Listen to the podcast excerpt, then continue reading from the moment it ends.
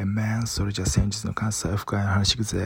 最初に漢字のジョンとクルーに、それと参加者総勢20人に感謝しつつ話してくぜ、俺寮に。まずは用意ドンで違和感ラジオのよしくとてもノリのいい。うんいや、褒めるのよしとこう。次はマッサン。おなじみの音花く。おしゃなお菓子の差し入れありがたすぎや。だけど話足りなかった次こそ絶対話くる。次はレッドのパーカーのレッドさん。レッド感抱くほどの腰の辛さはナンバーワン。お次はトートさん。体調良さそう。アンド感ところで俺の指方なぜたけるちゃん。理由は師匠だってかこれでちゃんちゃん。次は和助。俺が帰るときすぐに駆けつけ。持ってくれたベビーカーマジありがたかった。年末計量冷め楽しもうか。次はハイド寺口へ。会場中でおめでとうと口々へに言われて嬉しそう。ケーキも美味しそう。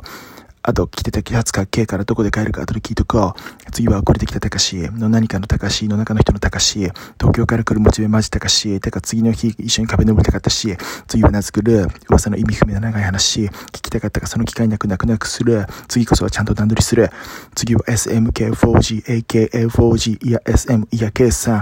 誕生日先に鎮座話すにはちょい遠すぎた。次は随覚さん。実はご近所さん。LINE つないでくれてありがとうさん。これからご近所会をさんだ。参加できるように次はバラさん、バラバラすじゃ話せなかった。カタカタかったからバラさんの生態受けたかった。次はじゃない方の本田さん。違う、そうじゃない、違う方の本田さん。